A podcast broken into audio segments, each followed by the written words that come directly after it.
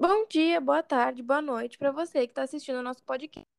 Sou a Gabriela Vieira e hoje estamos com a nossa convidada Júlia Amaral. No podcast de hoje, iremos comentar sobre o vôlei nas Olimpíadas, que irá iniciar em 24 de julho, no Japão.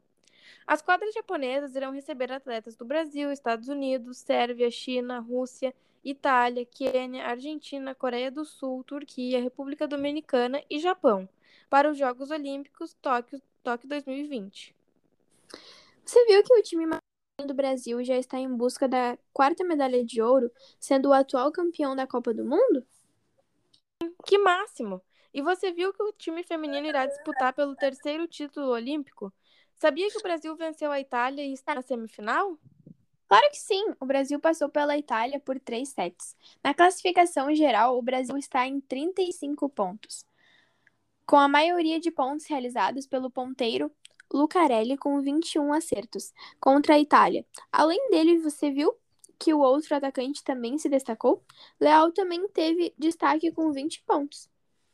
E você chegou a ver o comentário que o Lucão fez depois de ficar tempo sem disputar? Estou feliz de ter voltado. Tinha muito tempo que não jogava uma partida oficial. E é bom saber que o grupo cresce em momentos difíceis como tivemos na partida de hoje, sendo algumas, algumas dificuldades, principalmente na transição de contra-ataques. Começamos errando muitos saques, mas conseguimos nos recuperar e apresentamos um bom vôleibol. Agora, contudo, jogar essa fase final, completa Lucão. Agora vamos, Agora vamos falar um pouco da seleção feminina, que está na decisão da Liga das Nações. Elas aguardam para saber com quem irão disputar, que ocorreu em 25 de junho. Quem mais fez pontos para o time foi Tandara, com 23 acertos. As ponteiras Gabi e Fernanda Garay se destacaram também com 18 e 13 pontos. A seleção feminina estava em busca de um inédito título. Em 2019, na última edição, o Brasil ficou com a medalha de prata após ter passado pelos Estados Unidos por 3 sets a 2. O jogo dessa temporada, que ocorreu em 25 de junho, e novamente, novamente os Estados Unidos ganharam na decisão de 3 sets a 1. A oposta da Nara comentou sobre isso. Em uma parte do seu comentário, ela fala: Agora é seguir trabalhando forte para crescermos cada vez mais.